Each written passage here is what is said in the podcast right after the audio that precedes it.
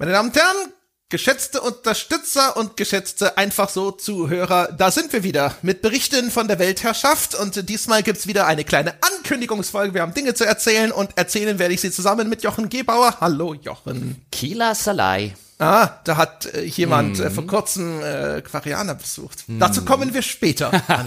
das ist ein Teaser. oh, Foreshadowing. Ich habe auf Quarianisch etwas gesagt. Ja, wie bei Sendung mit der Maus. Und das war Quarianisch. ja, stimmt.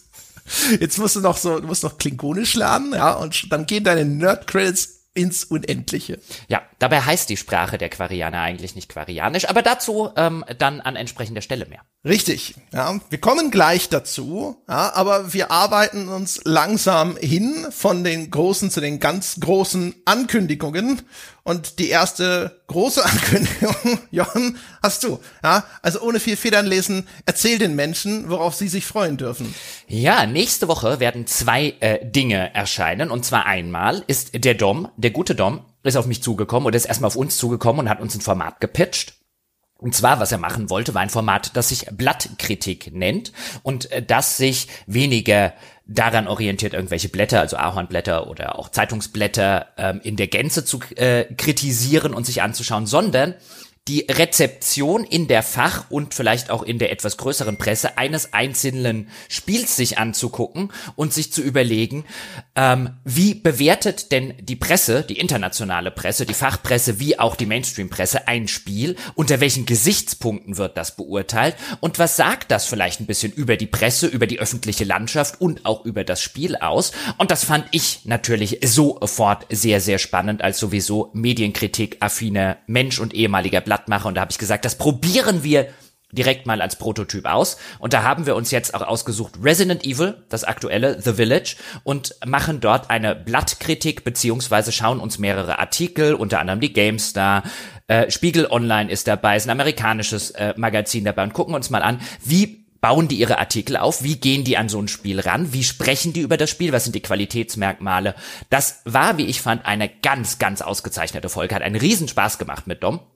Und die erscheint kommende Woche, erscheint der Prototyp. Könnt ihr alle mal reinhören. Es lohnt sich. Und für den Fall, dass sich jetzt jemand sagt, ach nee, ich will nicht schon wieder den Jochen über Resident Evil nörgeln hören, unsere eigene Meinung über ein Spiel, so wir die denn überhaupt haben, weil wir das Spiel gespielt haben, spielt in diesem Format nicht die geringste Rolle.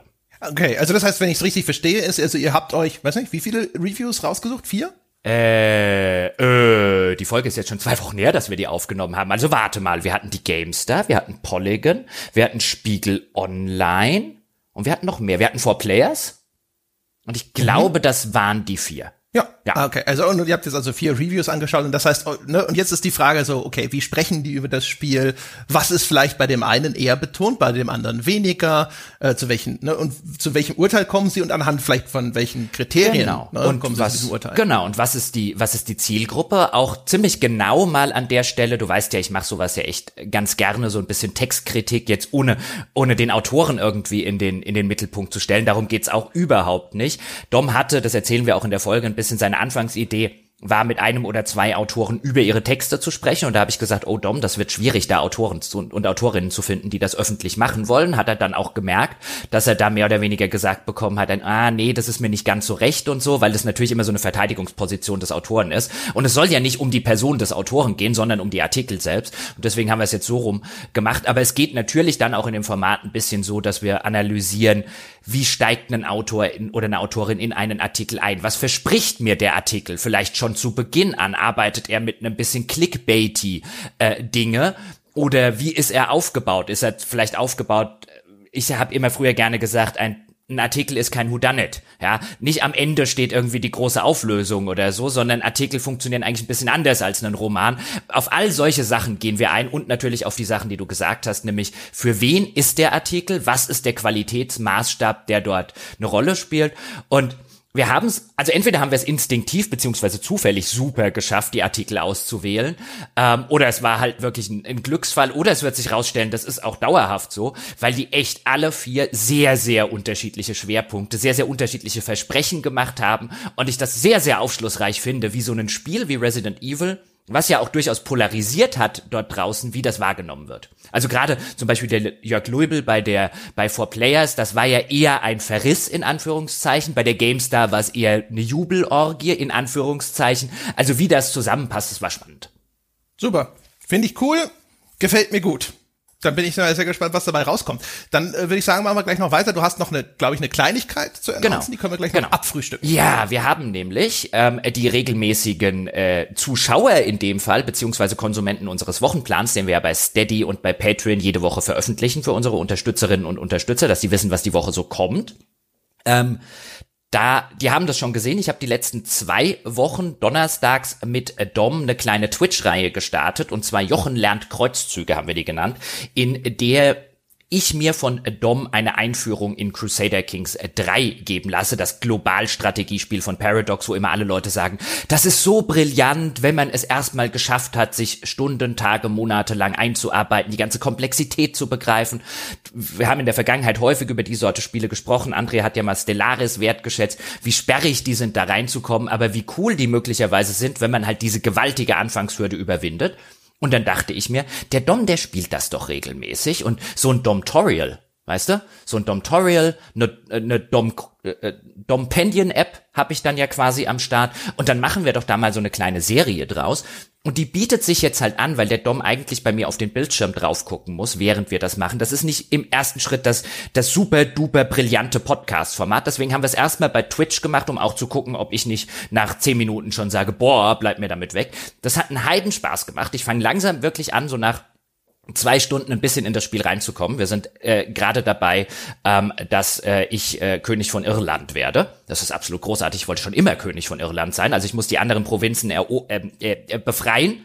Ja, sind noch einige übrig. Aber da haben wir jetzt zwei Folgen gemacht. So ungefähr zweieinhalb Stunden Spiel ist dort drin. Die haben wir auch Audio aufgezeichnet. Wir haben auch aufgepasst, dass wir immer für Menschen, die im Nachgang vielleicht nur zuhören und jetzt nicht bei Twitch schon drauf gucken können, die Möglichkeit haben, dass wir immer wieder erklärt haben, was auf dem Bildschirm passiert. Ich bin mir allerdings nicht tausendprozentig sicher, ob die an wirklich jeder Stelle als Podcast funktionieren, aber wir stellen sie einfach kommende Woche mal zusätzlich, gar nicht mal als, als Ersatz für ein bestehendes Format, sondern einfach mal zusätzlich als Podcast nochmal beide Episoden zur Verfügung und würden uns dann freuen, wenn wir ein bisschen Feedback kriegen. Funktioniert das als Podcast? An welcher Stelle müssen wir noch aufpassen? Also uns hilft da jetzt, nicht weil ich, weil ich kein kritisches Feedback will, aber so einfach nur mal als, als Idee, was uns hilft. Also es hilft jetzt weniger ein, ah, das war als Podcast ein bisschen schwierig, dass das passieren könnte. Also es wäre natürlich schön, wenn es nicht passiert.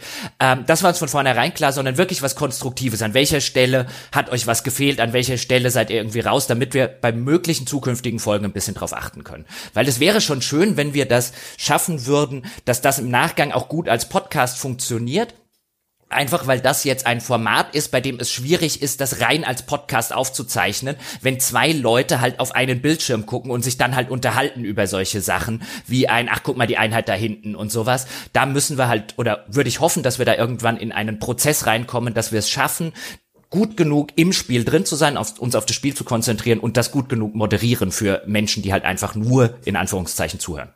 Wunderbar. Ist es denn brillant, das Spiel? Also es hat schon seine Momente. Ja, also ich komme erst langsam rein in dieses, was die Leute ja bei Paradox-Spielen immer erzählen, ist dieses, dieses, diese, dieses organische Storytelling, was sich aus dem Spiel heraus ergibt und was dann nur in deinem Kopf passiert.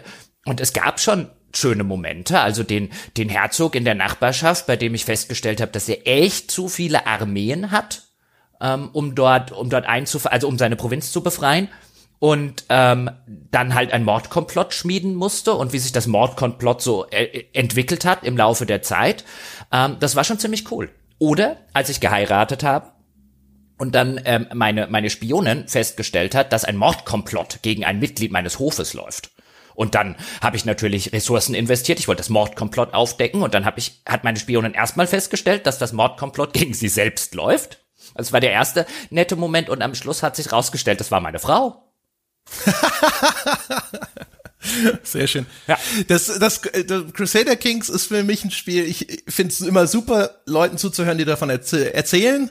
Wenn ich selber spiele, denke ich immer so, ja, ja, aber die, also die Storylines, ich sehe das schon, aber ich sehe auch ganz viele Menüs und Ressourcen und Schnicki, Schnacki und Schnuppi. Hast du schon mal alleine gespielt? Weil ich stelle mir vor, mit so einem Resonanzboden wie Dom dabei, ja, mit den Dom-Schwimmflügeln am Arm und Dom als jemand, mit, über, mit dem man direkt über solche Sachen reden und lachen kann. Das ist halt auch gleich nochmal eine Aufwertung für das Spiel. Natürlich, also die Dom, Dom Camille, Dom Penion. Ich muss das lernen auszusprechen. Die Dompanion App, die ist super in jederlei Hinsicht an dieser Stelle. Ich habe es noch nicht alleine gespielt. Ich brauche noch Schwimmflügel, ja. Und ich, ich brauche nicht nur Schwimmflügel, ich brauche auch immer noch den Papa, der mich festhält ähm, im, im, im Nichtschwimmerbecken. Da bin ich noch nicht weit genug, aber ich beginne so ein bisschen die Faszination zu begreifen und auch die, die coolen Geschichten, die bei mir so im Kopf passieren. Und ich merke auch, wie ich so ein bisschen Roleplayer, also die, die ganze, weißt du, mir im Kopf so zurechtlege, ja, ich bin ja der, der Irland befreit, ja, ich bin ja nicht der Eroberer, der will ich ja nicht sein, ich will ja der große Befreier sein, deswegen sind die da drüben alle böse, deswegen ist es auch völlig okay, den um die Ecke zu bringen. Ähm, und so weiter und so fort. Also da entstehen schon im Kopf, wenn man sich drauf einlässt, coole Geschichten. Und wo es mir in dem Format ein bisschen darum ging, war natürlich einerseits selber mal diese Faszination endlich nachvollziehen zu können, weil das so ganz großes äh, auf meiner Bucketlist die ganze Zeit gewesen ist. Und meine Hoffnung ist halt auch, dass die ganzen Menschen dort draußen, die ein Paradox-Spiel nicht mal mit der Kneifzange anrühren würden, und es gibt echt auch gute Gründe, also wir, ich stoße auch ständig wieder an Sachen, wo ich mich echt über das Spiel ärgere, weil es Dinge dumm erzählt äh, oder erklärt, gar nicht erklärt, ähm, schlecht aufgebaut lauter schlecht kommuniziert und so. Und meine Hoffnung wäre halt, dass die Leute, die sich von sowas abschrecken lassen würden, verständlicherweise, aber zumindest auch anhand meines Spiels dann mal die Faszination nachvollziehen können und auch nachvollziehen können, wie das Spiel funktioniert und was es gut macht und was es nicht gut macht.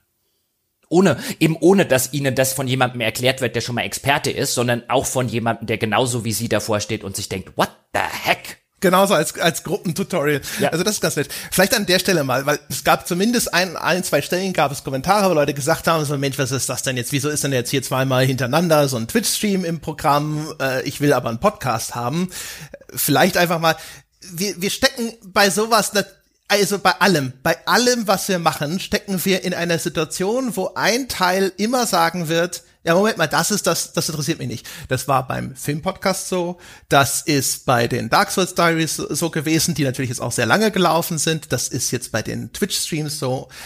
Ich kann eigentlich immer dazu nur sagen, seid euch sicher, wir machen solche Dinge in sehr vielen Fällen aus zwei Gründen. Erste, entweder ist es sowas wie die Blattkritik, da kommt ein Vorschlag, den wir einfach geil finden, aber auch Feedback von euch da draußen. Und es gibt ganz viele Leute, die vorher alle gesagt haben, Mensch, macht doch mal wieder was auf Twitch, wir wollen euch mal wieder live sehen, da gibt's eine Möglichkeit, live mit euch zu interagieren. Jetzt hatten wir halt die Gelegenheit, du hattest Bock drauf, ihr hattet eine Idee, haben wir was auf Twitch gemacht. Da sind jetzt ganz viele Leute glücklich geworden. Jetzt kommt aber natürlich der andere Teil, der sagt, genau das ist das, was ich eigentlich nicht gebrauchen kann. Und da, da kann ich nur die Hände heben oder wir und sagen, wir, wir machen quasi den bestmöglichen Mix aus allem, damit immer äh, so viele von euch wie möglich glücklich sind und lasst uns einfach ein bisschen rumprobieren. Das nächste Mal kommt wieder irgendwas, wo ihr sagt, Mensch, das ist ja das Beste überhaupt und dafür sagt ein anderer Teil der Community, was ist das denn? Wieso steht das im Plan? Ja.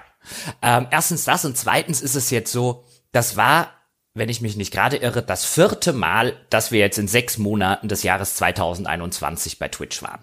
Also es ist nicht so, ich verstehe ja schon die Leute, die sagen, ey, ich habe euch wegen Podcasts abonniert, nicht bei Twitch. Wenn ich Twitch gucken will, würde ich jemand anderes gucken. Ist ja völlig legitim.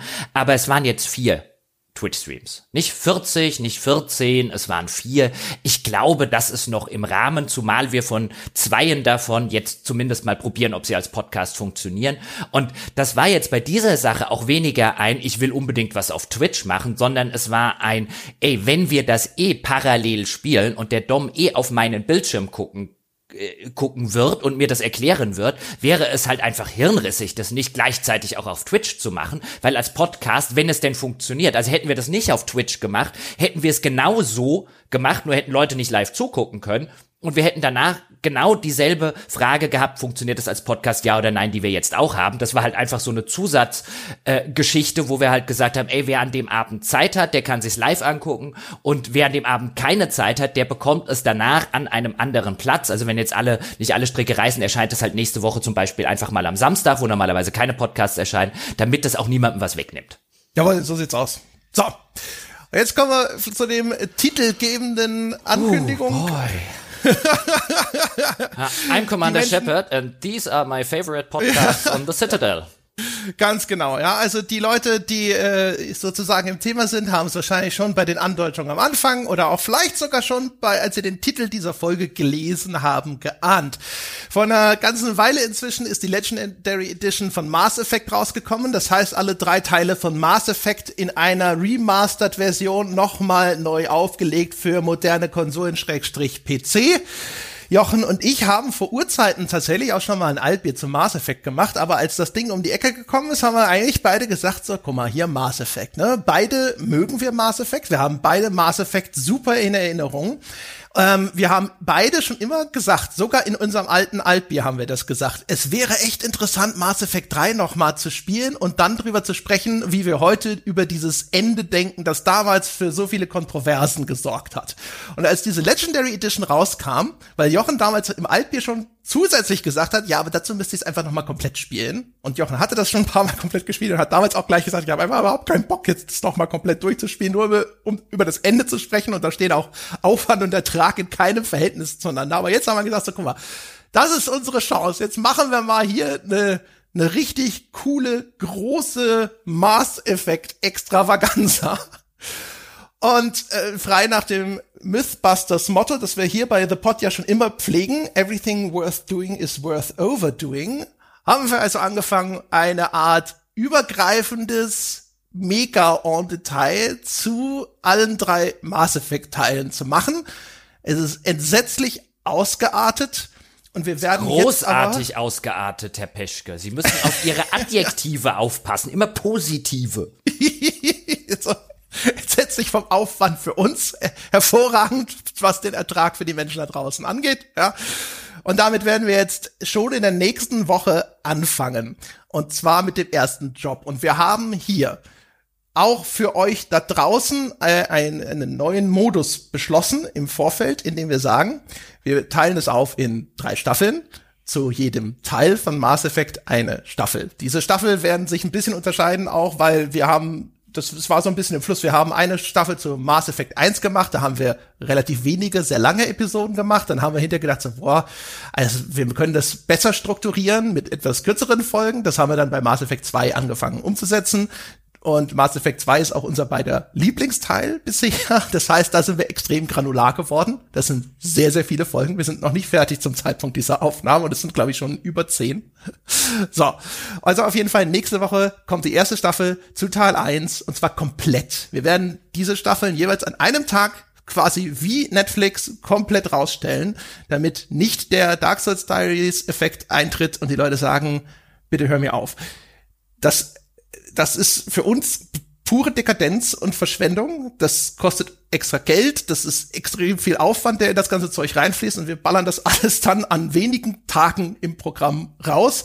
Das ist sozusagen hier unser großes Sommergoodie für alle Unterstützer. Und nicht nur für die. Die erste Staffel, ja, die ist ja kostenlos die erste Staffel, die gibt's, der erste Schuss ist immer für for free. Mhm. So kennt man das ja. Genau, so kennt man uns. Das heißt, alle Menschen, die da draußen gerade zuhören, egal ob Unterstützerin oder kein Unterstützer, die bekommen nächste Woche die erste Staffel Mass Effect ähm, en Detail, quasi der erste Teil, das erste, na, das erste Drittel ist es nicht, zumindest nicht, was die, was die Gesamtzahl der Podcasts angeht. Nächste Woche an einem Tag alle Folgen der ersten Staffel und ab danach Staffel 2 und Staffel 3 zu Teil 2 und Teil 3 sind dann nur für Unterstützerinnen und Unterstützer. Das heißt, wenn die erste Staffel gefällt, der hat jetzt einen sehr guten Grund, äh, Unterstützerin oder Unterstützer zu werden. Aber das sind ja die meisten coolen Leute sowieso schon. Ja, aber manche wollen es ja oder können es vielleicht noch werden und äh, haben da vielleicht Gelegenheit dazu. Und vielleicht nur mal zum Hintergrund zu dem, was André gesagt hat. Also zu Mass Effect 1 haben wir jetzt nur in Anführungszeichen vier Folgen, ah, glaube ich, die waren alle über zwei Stunden lang. Also ja. es ist ein sehr ja. detailliertes en Detail, was da rauskommt. Bei Mass Effect 2 sind wir, glaube ich, gerade bei Folge 11 Mhm. Mhm, also meine Damen und Herren, da kommt was Großes auf Sie zu und äh, dann in drei Wochen kommt Mass Effect 3. Das ist quasi, ich nehme an, das ist das größte En Detail, das jemals auf dieser Welt versucht wurde. Weiß gar nicht, ob es irgendwo, ich habe mal geguckt, ich habe nichts gefunden, aber es mag es natürlich geben, Internet ist groß und so. Ich habe nirgendwo ein journalistisches Projekt gefunden, das sich jemals so intensiv mit einer Spielreihe im in in einem kurzen, also in einem in einem geballten sozusagen äh, Zeitraum ähm, am Stück in irgendeiner Form beschäftigt. Bin total gespannt, wie das den Leuten da draußen gefällt, ob es auch für die Leute funktioniert, die vielleicht noch nie ein Mass Effect gespielt haben, weil das wäre auch unsere Hoffnung gewesen, das so nachzuvollziehen, wie es für die Leute äh, funktioniert, die es früher gespielt haben, wie es für die Leute funktioniert, die es vielleicht gerade in der Legendary Edition gespielt haben, oder, ja, wer das vielleicht vorhat, ist idealerweise, um es quasi mit uns zu spielen. Ja, das kann man bei Mass Effect 2 wahrscheinlich sogar in Echtzeit machen. Einfach dann die Playlist anwerfen, Podcast laufen lassen, anfangen zu spielen und wahrscheinlich läuft der Podcast noch, wenn man, wenn, während die Endcredits kommen. Also, wie du, wie du schon gesagt hast, auf einer Sicht natürlich erstmal ziemlich dekadent zu sagen, ein, wir besetzen sozusagen drei Podcast-Slots mit am Ende was? 30 Podcasts, so in dem Dreh? Ähm, könnten es werden. Ähm, ist erstmal sehr dekadent, ist natürlich vom Aufwand her, weil es ja nicht nur bedeutet, wir müssen drei umfangreiche Spiele und wir haben die wirklich durch durchgespielt. Sie kennen uns, meine Damen und Herren, ja, wir haben da keine Abkürzungen genommen, keine Nebenmissionen nicht gemacht oder so irgendein Krempel. Nein, nein. Ja, auch im ersten Teil, ja, wir haben keinen Marco gescheut. Ähm, so ist es nicht. Aber danach kommt ja auch immer noch, weißt du, nicht nur das, das, das Spielen, sondern da stecken danach ja auch was, noch 30 Stunden Aufnahme äh, drin, wenn nicht sogar eigentlich wahrscheinlich sogar mehr unterm Strich, ähm, die dabei rauskommen. Also das ist das aufwendigste Projekt, was wir je gemacht haben. Und äh, wir veröffentlichen das staffelweise zum ersten Mal. Wir haben sie eigentlich nicht mehr alle, aber so kennen sie uns ja, meine Damen und Herren. Ja, normal kann ja jeder. Ja, genau. Ja, also wir, wir wissen, wir versuchen immer mal wieder in äh, hoffentlich regelmäßigen Abständen Dinge zu machen, die so ein klein bisschen einen Leuchtturmcharakter haben, wo die Leute sagen so, ach guck mal, ja, bei The Pot. Ab und zu hauen sie ja noch mal so richtig einen raus, ja, nicht immer nur eine Dienst nach Vorschrift. Ähm, das ist jetzt äh, quasi hier, ne, damit man auch im Jahre 2021 äh, sieht, dass das nicht aufgegeben wurde, haben wir jetzt beschlossen, das ist sozusagen die Maßnahme dafür. das ist, ähm, ist aber schon ein bisschen wie bei, bei Charlie Sheen, oder? Also wir nennen es, wir nennen es Leuchtturm. Ja, ein Psychiater würde es irre nennen. I'm not bipolar, I'm by winning. Ja, genau. Also ich bin auch gespannt. Ich ob die Leute hinterher sagen, ja super, ne, oder mein Gott, das hängt mir jetzt aber, Mass Effect hängt mir zu den Ohren raus sozusagen. Wir glauben, dass wir das gut gemacht haben.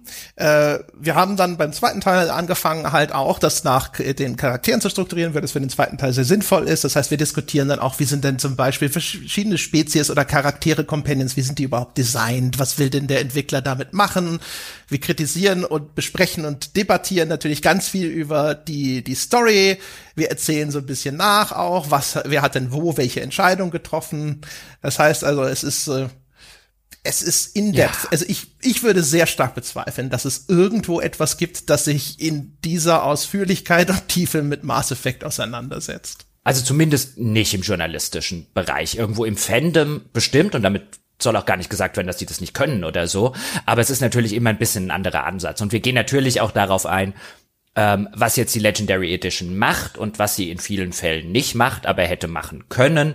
Also wir gehen auch durchaus mal kritisch mit dieser sehr hochgelobten Edition ins Gericht, die das zumindest meiner Meinung nach diese Form des Lobes eigentlich nicht so ganz verdient hat, aber dazu alles mehr in den entsprechenden Podcasts. Ich glaube auch, dass wenn man sich darauf einlässt, sollte es einem eigentlich ganz gut gefallen. Also ich glaube, da waren so viele interessante Diskussionen daby auch wirklich im Detail, teilweise auch über die Moralität des Ganzen, also wie, wie funktioniert die Ethik in dieser Spielwelt, ähm, wie, wie funktionieren diese moralischen Entscheidungen? Mal genauer beleuchtet, nicht nur dieses Gut versus Böse oder dieses Schwarz versus Weiß oder beim Mass Effect ist es ja Rot versus Blau, ähm, all das mal so im, im Detail besprochen, was werden da überhaupt für ethische Dilemmas aufgemacht und so. Ich glaube, das ist, also mir hat's und macht's immer noch einen wahnsinnigen Spaß, das Ganze zu machen. Ähm, Stand heute, wo wir diese Weltherrschaft aufnehmen, ist bei Mass Effect 2 zum Beispiel jetzt, äh, unsere nächste Aufnahme wird sich um Tali-Zora äh, drehen, deswegen auch Kila Salai am Anfang, der Quarianer groß.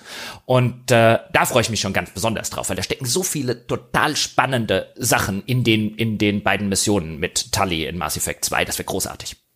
Und das ist auch, also weißt du, auch da, wir haben ja zum Beispiel, also um Ihnen nur mal einen Vorgeschmack zu geben, haben so ein bisschen drüber geredet, Quarianer und geht und dann auch vom, vom Design her von Tully, die hat ja so einen, die hat ja so einen, also nicht nur natürlich die, den, den Ganzkörperanzug der Quarianer, weil die so ein äh, äh, schwaches Immunsystem haben, sondern dann auch so einen, so ein stilisiertes Kopftuch, das man schon ein bisschen äh, in Richtung eines Palästinenser-Kopftuchs einfach von der reinen Ästhetik lesen könnte. Und dann kann man so drüber nachdenken, ist so dieser Konflikt auch mit Vertreibung und so weiter zwischen Geht und Quarianern kann man den ein bisschen analog lesen zu vielleicht einem Palästina versus Israel-Konflikt in der heutigen Zeit. Was steckt dort ähm, an, an realen Anla Anlehnungen drin? Wir kennen das ja dass eben in Spielen und auch wie in Filmen und so weiter sehr häufig aktuelle politische Geschehnisse des Zeitgeschehens als Vorbilder dienen. Bei Star Wars zum Beispiel berühmtermaßen der Vietnamkrieg, was man aus heutiger Rezeption so gar nicht mehr sagen würde. Aber damals war das ein groß, eine große Inspiration für George Lucas gewesen. Also auch auf so einer Ebene sprechen wir dann zum Beispiel über das Spiel. Nicht nur, wie gut ist die Story und so.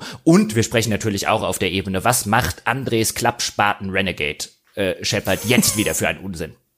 Ich spiele natürlich Vorbild und ich spiele Femship. Ganz genau. Wir, haben natürlich auch äh, sehr viele Rückbezüge, ne? also gerade Mass Effect 2. Wir hatten beide Mass Effect 2 in exzellenter Erinnerung und jetzt ist auch natürlich immer so ein bisschen die Frage, wie wirkt das denn aus der äh, heutigen Perspektive? So die, sage ich mal, der Bemessungsrahmen. Was macht denn für uns ein gutes Spiel aus? Der hat sich ein bisschen verschoben. Man kann ein bisschen abklopfen. So die großen Szenen, die man bei Mass Effect im Sinn hat, das wird schon in der ersten Staffel losgehen natürlich. So mit der Konfrontation mit Rex zum Beispiel ist einer der Momente, die immer wieder aufkommen, die immer wieder genannt werden. Wenn man den jetzt nochmal erlebt, ne, ist das, hat das noch die gleiche Wirkung wie damals? Was hat sich denn verändert? All das und noch viel mehr werden wir besprechen. Der Plan ist, der Plan ist, dass wir, äh, äh, wie gesagt, wir starten am 1. Juli, dann Staffel 2 zum zweiten Teil am 8. Juli. Idealerweise vielleicht schon auch Staffel 3 am 15. Wir müssen aber mal gucken. Also fest steht der erste. Der, äh, der wir, wir haben halt unglaublich viel Material, das der arme Lars auch noch bearbeiten muss. Und der Lars hat auch im Juli noch einen Urlaub, hat er mir vorhin geschrieben. Das heißt, wir müssen gucken, klappt das hinter wirklich mit dieser wöchentlichen Veröffentlichung oder müssen wir da vielleicht noch mal das noch einen Ticken entzerren? Aber das ist aktuell der Plan und sie werden auf jeden Fall in vergleichsweise kurzer Folge kommen. Und weil das so viel zu Holz ist, ihr werdet wahrscheinlich nicht da sitzen und sagen, oh, wann kommt endlich die nächste Staffel, sondern ihr werdet beschäftigt sein. André, ja, das haben die, das haben die Entwickler von äh, The Old Republic auch gedacht, als sie ihr MMO veröffentlicht haben. Und zwei Tage danach haben die Leute gesagt, wo ist der Content? Wir sind Maximalstufe. Wir Kann müssen da einfach sein. lernen. Und das, das haben wir, das haben wir auch schon in der Vergangenheit, haben wir das ja auch schon durchaus gesehen. Weißt du, wir veröffentlichen das und zwei Tage später, wann kommt die dritte Staffel? Und dann guckst du wieder doof. Ja, aber meine Damen und Herren, es kann sich also hoffentlich, ja, also auch das alles natürlich immer mit dem Kaviat des, äh, weißt du, was in drei Wochen ist, weiß ich jetzt noch nicht.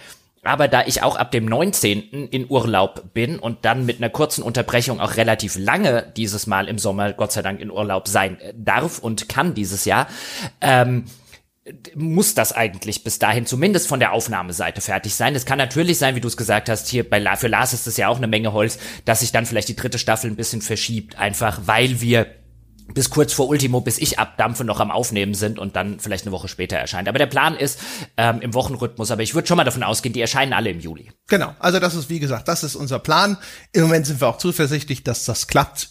Ich will nur nicht, dass die Leute die Fackeln und die Heugabeln schon mal zur Seite legen, ja, und sagen, ja, Jetzt haben sie es, haben sie es noch, ihr habt doch versprochen. Ja, ja, also das wird, ach, das wird. Und jetzt auf den dritten Teil, da freue ich mich ja. Ach, mal gucken. Da sind so viele. Und du hast die DLCs noch nicht gespielt vom dritten. Ach, da sind so schöne DLCs dabei. Richtig, ich habe die DLCs noch nicht gespielt. Und äh, es wird sowieso spannend. Ich freue mich dann wirklich drauf, das Ende nochmal zu erleben. Ich habe überhaupt keine große Erinnerung an das Ende vom dritten Teil. Ich bin sehr gespannt. Ja, du wirst das Gottkind lieben. Ja, alle, alle liebten es ja. Ja, es ist, äh, es ist ein liebenswertes Gottkind. War es nicht ein Star Child? Ja, jetzt, weißt du, naja. you say potato. Egal, wurscht. So, einen, ein kleines Themachen haben wir noch, das ist aber diesmal keine Ankündigung. Äh, und zwar, es gab Fragen äh, von den Menschen da draußen. Es gab sogar Diskussionen darüber. Sollten sie, sollten sie das nicht tun? Und zwar ähm, Spotify und Apple haben ja beide beschlossen, dass sie jetzt auch anbieten, dass man auf ihren Plattformen Premium-Podcasts veröffentlichen kann, so wie unseren äh, zu ganz unterschiedlichen Konditionen.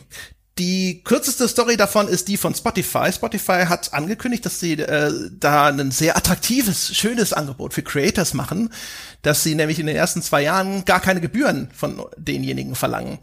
Das klingt super. Das ist allerdings anscheinend auch ein sehr exklusiver Club. Da kann man äh, sich für bewerben, wenn man so möchte. Da muss man einen kleinen Fragebogen ausfüllen und sagen, hier, ich möchte da gerne mitmachen. Das haben wir natürlich getan erstmal, aber bislang keine Antwort erhalten.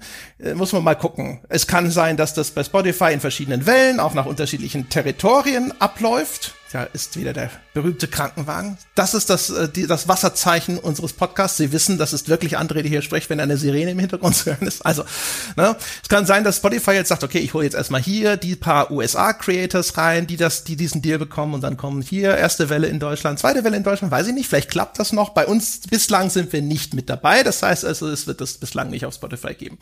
Dann gibt es aber noch die Causa Apple. Und bei Apple ist es eine andere Geschichte. Bei Apple gibt es tatsächlich einfach so ein Creators Program. Da muss man sich äh, für einschreiben. Das hat man 20 Dollar im Jahr. Das haben wir schon alles gemacht. So, jetzt hatte ich eigentlich, ich hatte alles erstmal an den Start gerollt, habe mir gedacht, so, naja, gut. Erst auf Apple äh, die Podcasts direkt beziehen, einfach mal als Angebot reinstellen, geht schon. Der erste Pferdefuß ist ein bisschen, dass das teurer sein muss, weil Apple 30 Prozent erstmal einsackt an, an, von dem. André, ich verstehe überhaupt nicht, worum es geht. Also, ich habe ja gerade gesagt, weil André hat das so ein bisschen für uns gemacht. Ich habe im Vorfeld gesagt, erklär mir, als, erklär mir das bitte im Podcast, dann kann ich so ein bisschen die Hörer spielen, als wäre ich drei. Und ich bin jetzt drei und ich verstehe. Also, was ist das für ein Programm? Was gibt es da? Was, was machen die? Also, ich habe das weder bei Spotify so richtig verstanden, noch jetzt gerade bei Apple. Okay, nochmal simpler. Genau.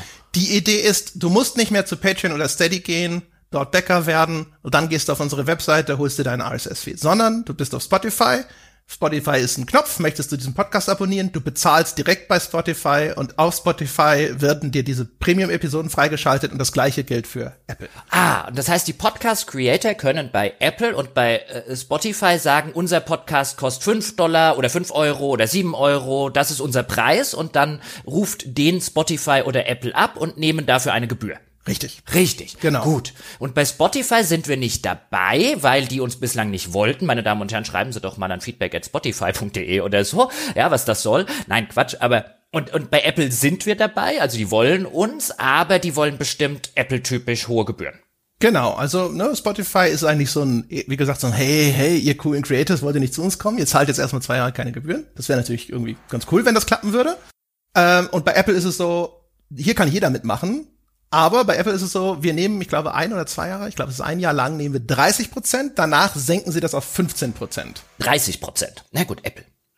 Also selbst 15 Prozent ist ja frech. Das sind ja immer noch 5 Prozent mehr als bei bei Patreon und äh, bei Steady haben wir ja noch bessere Konditionen. Also 30 Prozent ist natürlich. ich habe Ja, mich gerade also Kaffee so- verschluckt. Äh, Jein, jein. Also erstens, bei Patreon und bei Steady haben wir gleiche Konditionen. P- Bei Steady haben wir, äh, Steady wurde angeglichen auf Patreon. Das waren anfangs schlechtere.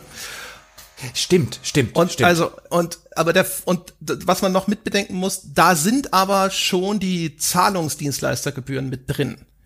Die kommen ja bei Patreon und Steady noch oben drauf zu deren äh, Häppchen, den die sie sich nehmen. Das heißt also, bei 15% wäre der Unterschied zu Patreon und Steady nicht, zumindest nicht mehr allzu groß. Ähm, bei 30% ist es allerdings erheblich mehr. Was bedeuten würde, und das ist der erste Pferdefuß, wenn wir das jetzt auf Apple anbieten, würde es dort teurer sein, als wenn man das über Steady oder über äh, Patreon bezieht.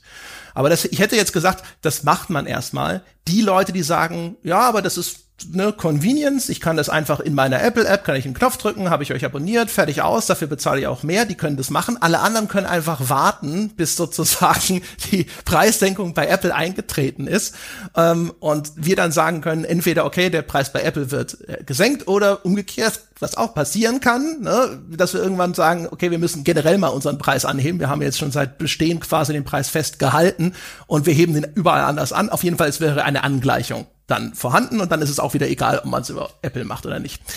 Jetzt gibt's aber noch ein zweites Problem.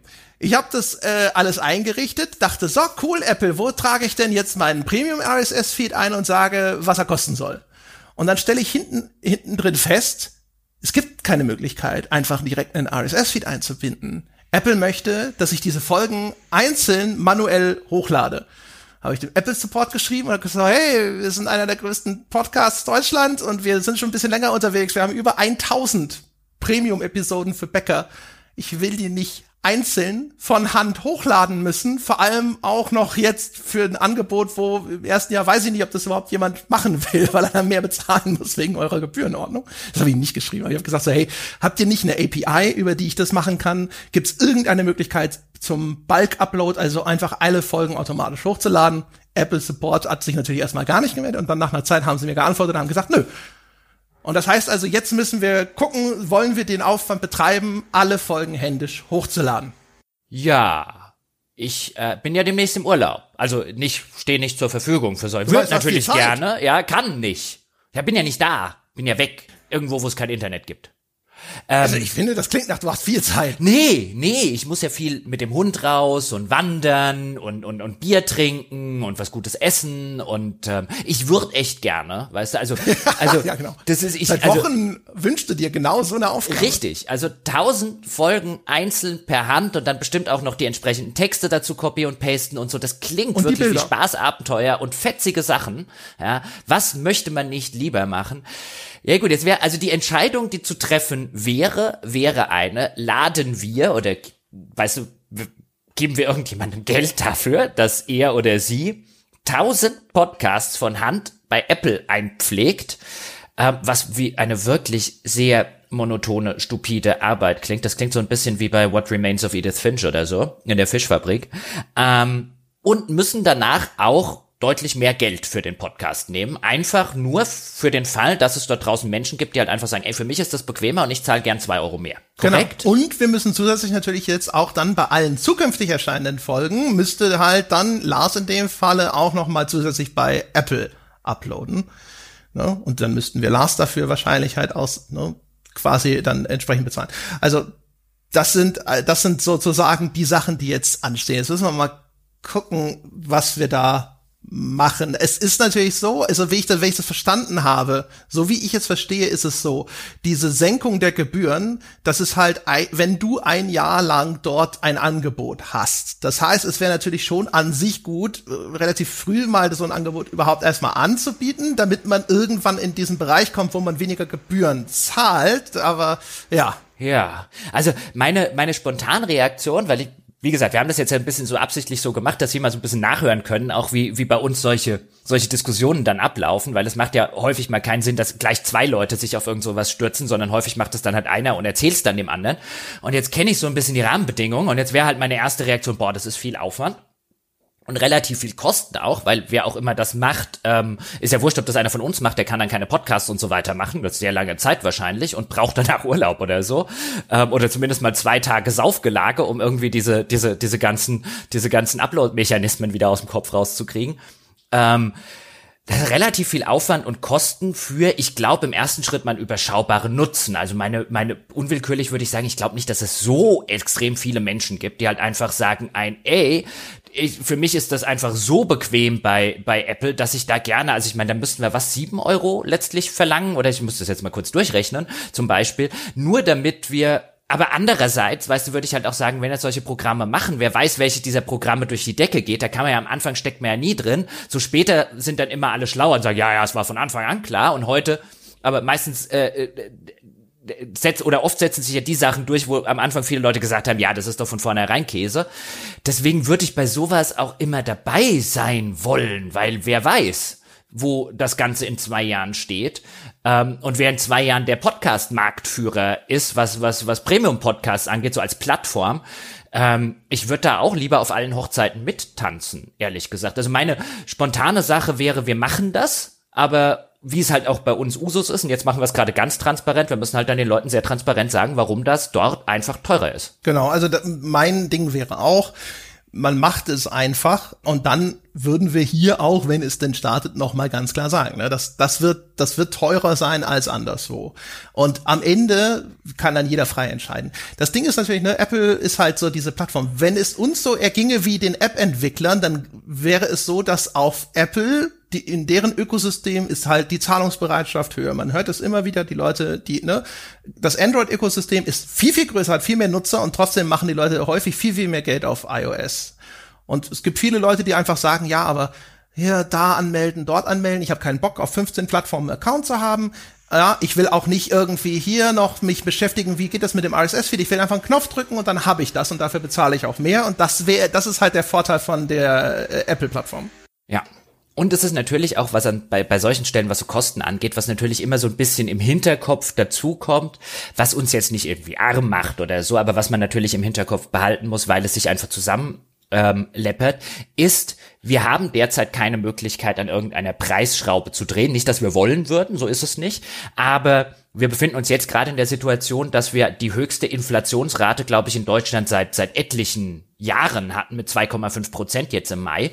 Ähm, das ist halt 2,5 Prozent weniger Geld unterm Strich, ähm, wenn man das hochrechnet jetzt aufs Jahr, wenn es so weit bleiben würde, äh, im Jahr, was man hat, weil wir halt einfach nicht die Möglichkeit haben, im Moment das einfach auszugleichen, indem wir sagen, dann kosten die Podcasts jetzt halt vielleicht oder kostet halt die Flatrate irgendwann. Nicht, dass wir das wollen, also so ist es auch nicht. Wir sitzen nicht da und sagen, ah, eigentlich würden wir jetzt gerne 5,25 Euro oder so verlangen. So ist es nicht. Aber ab irgendeinem Zeitpunkt, man kennt das ja, Geld wird halt immer weniger wert sagen zu können, ein, naja gut, jetzt kostet halt mal sechs Euro, was weiß ich, in zwei Jahren oder so. Die Möglichkeit haben wir derzeit äh, äh, gar nicht. Ähm, und auch da ist es so langfristig gedacht, halt vielleicht einfach mal nicht dämlich in so einem Programm dabei zu sein, insbesondere wenn sich das durchsetzt. Weil was wir halt im Moment halt einfach als, als Situation haben, ist, wenn wir jetzt sagen wollen würden, wie gesagt, wir haben wir nicht vor, nicht, dass jetzt jemand denkt, ah, ja, ist versteckte Preiserhöhung oder so. Ähm, aber wenn wir sagen wollen würden, bei Steady äh, zum Beispiel, wir müssen jetzt langsam mal sechs Euro verlangen, weil unsere Kosten werden ja auch immer höher. Ähm, dann könnten wir das nicht. Dann müssten wir erst das, also wir müssten quasi das, das, das, das das Paket bei Steady abschalten und alle Leute rausfallen lassen und die müssten alle wieder neu abschließen. Und das ist natürlich ein Hackmack und ein, ein Schissel, den wir gerne vermeiden würden. Genau, also was, was man machen kann, ist natürlich für alle, die neu dazukommen, könnte man den Preis erhöhen. Was aber nirgendwo geht, weder bei Steady noch bei Patreon, ist zu sagen, liebe Abonnenten, ab dem so und so vierten kostet es mehr. Also, dass man einfach, äh, ne, ab einer bestimmten Deadline wird der Preis für alle erhöht, sondern wer einmal sich glücklich in dem 5 Dollar oder was auch immer Level äh, abonniert hat, der bleibt dort dann auch so lange, wie man will, außer wir würden das machen, was du beschrieben hast. Ähm, das ist halt sozusagen das Problem mit diesen existierenden Zahlungsplattformen, auf denen wir jetzt aktuell unterwegs sind. Mhm. Und einfach nur mal vielleicht als, als Hintergrund. Also wir sind gestartet. Ich finde das ja, ich finde das einfach persönlich interessant. Ich meine das jetzt gar nicht so auf Jammerei oder sonst was, sondern an, Leute sagen uns ja, hey, wir wollen so ein bisschen auch teilhaben, was, was, was geht so in euren Köpfen bei so einem Projekt vor oder so. Als wir gestartet sind 2016, hatten wir in Deutschland eine Inflationsrate von 0,5 Prozent, was quasi nichts ist. Was ja bedeutet, dass das Geld in diesem Jahr 0,5 Prozent weniger wert war was ja vernachlässigbar ist. Dann sind wir auf 1,5 Prozent 2017, dann sind wir auf 1,8 Prozent, dann sind wir auf 1,4 Prozent, dann waren wir 2020 auf 0,5 wieder runter. Und jetzt sind wir bei 2,4 in der Prognose, die ich hier gerade beim Statistischen Bundesamt mir mal aufgemacht habe, also für 2021 Geldentwertung 2,4 Prozent, das ist das höchste seit 2008 ähm, in Deutschland. Und also hatten wir, genau, haben wir jetzt 2021 und für 2022 wird 1,7 Prozent prognostiziert. Und wenn wir das jetzt zusammenrechnen, weil wir die Preise ja seit 2016 nicht erhöht haben und nicht erhöht haben wollen, ähm, und jetzt addieren wir diese ganzen Prozentsätze zusammen, dann läppert sich das halt schon zusammen, weil das ja nicht einfach so addiert ist, sondern ähm, das Ganze so einen kumulierenden Effekt hat.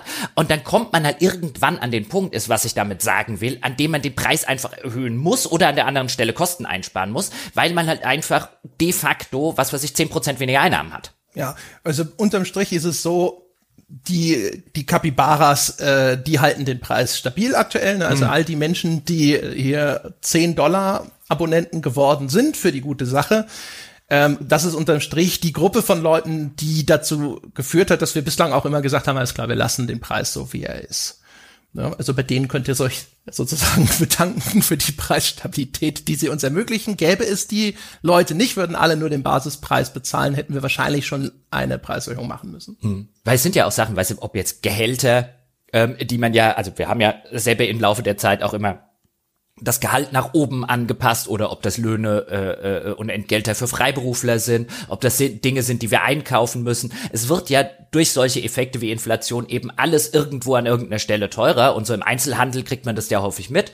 Ähm, dass halt beim Metzger kostet dann halt die Fleischwurst halt irgendwann mal 10 Cent mehr, weil der Metzger sagt, die muss ich jetzt halt nehmen. Und klar, keiner mag Preiserhöhungen, insbesondere weil die halt auch immer ähm, gerne auch da ähm, im, im, im größeren Handel ähm, immer so versteckt sind, was ich ja auch immer so zum Kotzen finde, so ein, so ein jetzt eine neue Verpackung. Ah, es ist 30 Prozent weniger drin und der Preis ist gleich geblieben.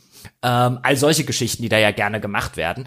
Aber ähm, es sind ja halt nicht nur die bösen großen Konzerne wie Nestle oder so, die, die das machen, sondern ich kenne das ja auch aus der eigenen, aus der eigenen Metzgerei. Also meine Eltern waren über Jahrzehnte immer auf diesem, auf diesem auf diesem Niveau echt das letzte, was wir machen können und wollen, ist den Preis erhöhen. Und dann hat man dann hat man sozusagen die die gestiegenen Kosten so lange immer geschluckt und so ein bisschen bin ich auch drauf, bis man halt gesagt hat, okay, es geht gar nicht anders, einfach weil man halt immer so ein bisschen diesen Schiss hatte, dass es die die Kunden oder so irgendwie so als raffgierig oder so wahrnehmen, was es ja nicht ist, aber der Kunde kennt halt die die gestiegenen Kosten hinten dran in der Regel nicht. Ja, und ich meine, wir wollen natürlich eigentlich auch eine maximale Verbreitung. Ne? Also je, je mehr Leute unser Zeug hören, desto schöner. Und man hat natürlich immer Angst, dass der Kreis der Hörer dann auch einfach kleiner wird. Selbst wenn es dann unterm Strich finanziell gleich aussähe, man möchte ja trotzdem die gleiche Menge an Leuten erreichen oder am liebsten natürlich noch mehr. Ja, das, das kommt auch noch dazu. Also das nur, nur so mal als, als, als Gedanken, meine Damen und Herren, hinter den, den Kulissen, die man sich dann halt so machen muss, wenn man eine Firma hat. Genau, aber wie gesagt, also da ist jetzt im Moment nichts zu erwarten. Wir haben ja auch sowieso schon gesagt, jetzt äh, hier Corona-Zeiten und sonst irgendwas. Sie wissen, es gibt im Moment sogar ein Angebot für die Leute, das sei auch noch hier an dieser Stelle wiederholt. Wenn Sie gebeutelt sind von Corona und sagen, ich äh, finde euch toll, aber ich kann mir das Abo gerade nicht mehr leisten, ich habe vielleicht meinen Job ver verloren, ich bin immer noch in Kurzarbeit, meine Branche ist immer noch irgendwie nicht wieder auf die Beine gekommen oder sonst irgendwas, schreiben Sie uns eine E-Mail und Sie kriegen unser Zeug kostenlos. Jawohl. Übrigens an der Stelle so als als als nette als nette Nebenbemerkung. Jetzt habe ich gerade die Inflationszahlen seit 2016 mal vorgelesen, also der letzten fünf Jahre. Und wenn man die dann zusammen multipliziert, dann kommt man auf einen nicht ganz kleinen Betrag. Ähm, und dann guckt man sich zum Beispiel an, also derzeit äh, ist ja wieder so zum Beispiel Gewerkschaftsverhandlungen bei den Lokführern, die fordern irgendwie 4,8 Prozent mehr Lohn, ja, und die baden so ein, das ist ja absolut übertrieben. Und dann guckst du halt an, so, ich glaube, der letzte Lohnabschluss bei denen war vier, fünf Jahre her, guckst du an, was in der Zwischenzeit inflationsmäßig passiert ist. Und das eigentlich Einzige, was die Gewerkschaft möchte, ist so unterm Strich, dass, dass die nicht weniger verdienen als vor ein paar Jahren. Und das ist aber heute in der öffentlichen Wahrnehmung schon horrende Forderungen, die man gar nicht stellen kann. Weil natürlich, die meisten Leute arbeiten in einem Beruf, wo sie sich auch freuen würden, wenn sie mal 4,8 Prozent kriegen. Die kriegen halt einfach seit 2016 gar keine Lohnerhöhung. Wir haben ja auch noch andere Faktoren. Ne? Wir haben in der vergangenen Weltherrschaft zum Beispiel ja auch schon davon erzählt, die äh, Zahlungsdienstleister, ähm, also sowohl Steady als auch Patreon, die ziehen die Kohle nicht selber ein, die arbeiten wieder mit anderen Firmen zusammen, die diese Zahlungsabwicklung für sie machen. Und die wir haben irgendwann anscheinend gemerkt, so Mensch, diese ganze Geschichte mit dem Bankeinzug in Deutschland, das ist ja eigentlich ziemlich günstig. Das muss doch nicht sein, da können wir doch auch Geld verdienen. Das heißt, vor jetzt schon vielen Monaten wurde ja dann unser bislang geliebter Bankeinzug angeglichen und ist jetzt zwar immer noch ganz knapp am günstigsten, aber fast genauso teuer wie das Bezahlen über Kreditkarte oder über ähm, PayPal. Das heißt, das hat vorher irgendwie einen Cent gekostet und dann ist es hochgegangen auf, keine Ahnung, 10, 15, irgendwas. Ich weiß es gerade aus dem Kopf nicht mehr. Und das muss man natürlich dann auch wieder überlegen. Das sind halt bei unseren Beträgen, ne? also fünf Euro, die da bezahlt werden, ähm, 10 Cent statt einem Cent, das ist dann prozentual eine ganz erhebliche Veränderung, wie viel von der Kohle tatsächlich bei uns hinterher ankommt. Und solche Sachen kommen hinzu und können natürlich auch weiter hinzukommen. Also wenn jetzt PayPal oder sonst irgendwem morgen einfällt, dass sie ihre Gebühren erhöhen oder sowas, dann kann es sein, dass da bei uns auf einmal unterm Strich schon wieder irgendwie mal fünf Prozent oder so fehlen. Ja, ja. Das sind, das sind diese, diese für, für äh, Menschen, die einfach, oder für Kunden, wenn wir es jetzt einfach mal den, den Oberbegriff wählen, sind es diese versteckten Kosten, die man dann, die man dann äh, selten sieht. Ich, wie gesagt, ich kenne das aus der Metzgerei, da sind zum Beispiel solche Sachen, also wie für uns Zahlungsdienstleister, weil wir müssen die halt einfach bezahlen. Es geht halt einfach nicht anders. Wir können halt schlecht rumlaufen und von jedem äh, äh, Unterstützer und von jeder Unterstützerin das Geld persönlich einsammeln. Also das ist halt, wir müssen die machen und früher in der Metzgerei war es zum Beispiel auch so, wenn du, wenn du zum Beispiel hast Tüten, also du hast halt früher war das noch anders, aber wir haben schon immer Papiertüten benutzt gehabt, ähm, was du den Einkauf in eine Tüte packst. Und in der Regel packst du halt auch die Wurst oder die Fleischwaren in eine, in eine Klarsichtfolie oder so, damit die halt auch nicht, nicht schon, wenn bei höheren Temperaturen im Auto verderben und so. So macht man das halt einfach, dass du es erstmal auch hygienisch und vernünftig verpackst. Und wenn halt diese Verpackungssachen, die du halt einfach brauchst, weil du nichts anderes machen kannst, um zehn Prozent aufschlagen, ähm, dann sind das zehn Prozent höhere Kosten an dieser Stelle, die sich zusammenleppern, weil du halt bei jeder Transaktion zehn Prozent höhere Kosten hast, als du sie vorher gehabt hast. Und das, das, das wirkt im Einzelbereich, weißt du, so diese einzelne Plastikhülle, die einzelne Tüte, da, da läppert sich das nicht zusammen, aber bei, was weiß ich, ein paar hundert oder tausend Kunden in der Woche, dann schon. Genau. Oder habt ihr ja mitbekommen, wir haben ja vor kurzem äh, unseren Server upgraded. Das heißt, äh, das Angebot, auch die Podcasts sind umgezogen auf einen neuen Server. Verschiedene Vorteile, insbesondere, dass da eine schnellere SSD-Platte ist, damit das Backend bei uns ein bisschen reaktiver wird. Das ist ein Vorteil, von dem kriegt ihr nicht so viel mit, aber das hilft zum Beispiel dem Lars, der den ganzen Kram bei uns dann hinterher einbuchen muss. Äh, sorgt aber auch zum Beispiel dafür, dass wir, wir haben jetzt auch noch ein zusätzliches Backup-System. Das heißt, wir haben da jetzt eine bessere Absicherung für unsere Daten. Wir haben vielleicht auch eine bessere Ausfallsicherheit für den Betrieb der Webseite und so weiter und so fort. Wir sind besser, äh, sag ich mal, ausgerüstet. Das wird sich dann auch bei der Veröffentlichung im Mass Effect zeigen, ob es reicht. Aber wir haben theoretisch jetzt bessere Kapazitäten, um größere Nutzeranstürme zu verkraften. Wir hatten das ja schon ab und zu mal, dass unser Server so ein bisschen in die Knie gegangen ist. Damals, als wir alte Folgen in das neue System umgezogen haben. Ähm, ja, aber das führt jetzt halt auch zum Beispiel dazu, dass wir laufende Kosten haben, die sich erhöht haben im Hintergrund, weil wir jetzt natürlich diesen zusätzlichen Backup-Service, äh, den müssen wir jetzt bezahlen. Wir haben den Server zusätzlich extern, den müssen wir bezahlen. Auch das sind alles Sachen, die kommen über die Zeit halt immer weiter hinzu. Und das ist zum Teil auch zum Glück sozusagen unserem Erfolg geschuldet, dass wir einfach so viele Unterstützer angesammelt haben, dass sowas dann auch überhaupt notwendig wird. Aber auch da, es läppert sich. Ne? Ja, es aber läppert sich. es läppert sich. Aber damit auch nicht nur hier, also nicht, dass die Leute denken, wir sind nur am Jammern. Ich bin ja wieder ganz akut, also nicht nur nicht nur allen Unterstützerinnen und Unterstützern natürlich, äh, sehr dankbar ähm, für für mein Leben und mein mein mein berufliche äh, äh, mein berufliches Dasein gerade, weil aktuell ist so eine schöne Geschichte, auch da vielleicht so hinter den Kulissen. Ich hatte einen Urlaub geplant und der findet auch statt, habe ich mit einer Freundin äh, äh, gebucht. Der wird vom, ich glaube, 2. August August ist es bis äh, äh, 12. August, glaube ich, gehen, so in dem Dreh war es zumindest. Ähm, und da fahren wir in die Nähe von Oldenburg, oben an die Nordsee, ähm, oder nicht ganz an die Nordsee, aber zumindest in die Nähe, so dass man da mal hin kann. Und da hat meine Oma früher äh, äh, viele, viele Jahre gewohnt in Rastede, so einem kleineren Städtchen in der Nähe von Oldenburg.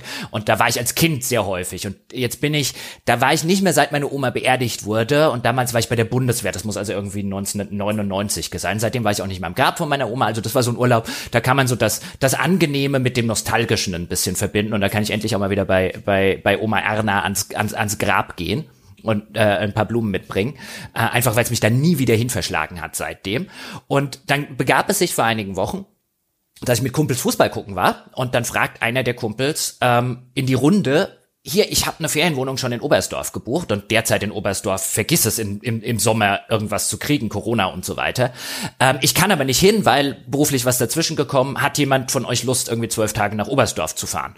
Und dann dachte ich, nämlich im Juli jetzt, genau just quasi vor dem schon gebuchten Urlaub im August. Und dann dachte ich, ja, Bock hätte ich ja schon, schon, schon, schon dringend. Ich wäre jetzt gar nicht mehr auf die Idee gekommen, da irgendwie selber noch zu gucken, ähm, ob es was gibt. Dann ist das auch noch eine relativ günstige Ferienwohnung in einer perfekten Lage. Also das ist so ein Haus, wo wir so im Freundes Freundeskreis seit, seit Jahren und der Kumpel seit Jahrzehnten auch schon hingehen. Und da kennen wir halt auch die Vermieter und alles ziemlich gut.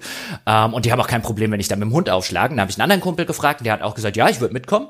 Ähm, weil alleine zwölf Tage Oberstdorf wollte ich dann auch nicht machen. Und dann habe ich halt schnell äh, André per per Skype gefragt. Hier, so sieht's aus. Ich bin hier gerade bei Kumpel. Da, ich wäre halt dann vier Wochen weg. Also es wäre quasi mein Jahresurlaub sozusagen echt ziemlich genau bis auf zwei, drei Tage, die sich da, die da dazwischen liegen, auf einen Schlag ich meine, okay, ist eigentlich eher die saure Gurkenzeit, aber es ist halt trotzdem eine lange Zeit, wo ich irgendwie weg bin, dann relativ kurzfristig Ankündigung, macht das irgendwas und fünf Minuten später kam zurück ein, nee, buch das. Und das halt schon, also ich meine, da, da, da ist man wieder an solchen Stellen, ist man wieder sehr dankbar für alles. Ja, für die Kollegen, ja, für die, für die Mitfirmenbesitzer und für die Unterstützerinnen und Unterstützer da draußen. ist schon ziemlich geil. Das sind noch wunderbare, idyllische Schlussworte, hätte ich gesagt. Und dann würde ich sagen, meine Damen und Herren, das war's für diesmal mit der Weltherrschaft. Ich bin sehr gespannt, was ihr zu all dem sagt, was da in den kommenden Tagen und Wochen erscheint. Und nochmal, nur um wirklich auf ganz auf Nummer sicher zu gehen, ja, das ist nicht hier schon den Weg bereitet für eine Preiserhöhung oder so. Das ist mhm. Diskussion so ein bisschen reingeschlittert oder sowas und wir werden unseren Nein. Preis da halten, wo wir ist, solange wie es nur geht und auf absehbare Zeit geht's. In diesem Sinne, ähm, oh Gott, äh, bei mir im Haus wird gebohrt. Sie werden es hier und da auch wahrscheinlich schon mal gehört haben. Es tut mir sehr leid. Ich höre jetzt schnell auf, äh, bevor das weitergeht. In diesem Sinne, alles Gute. Bis zum nächsten Mal.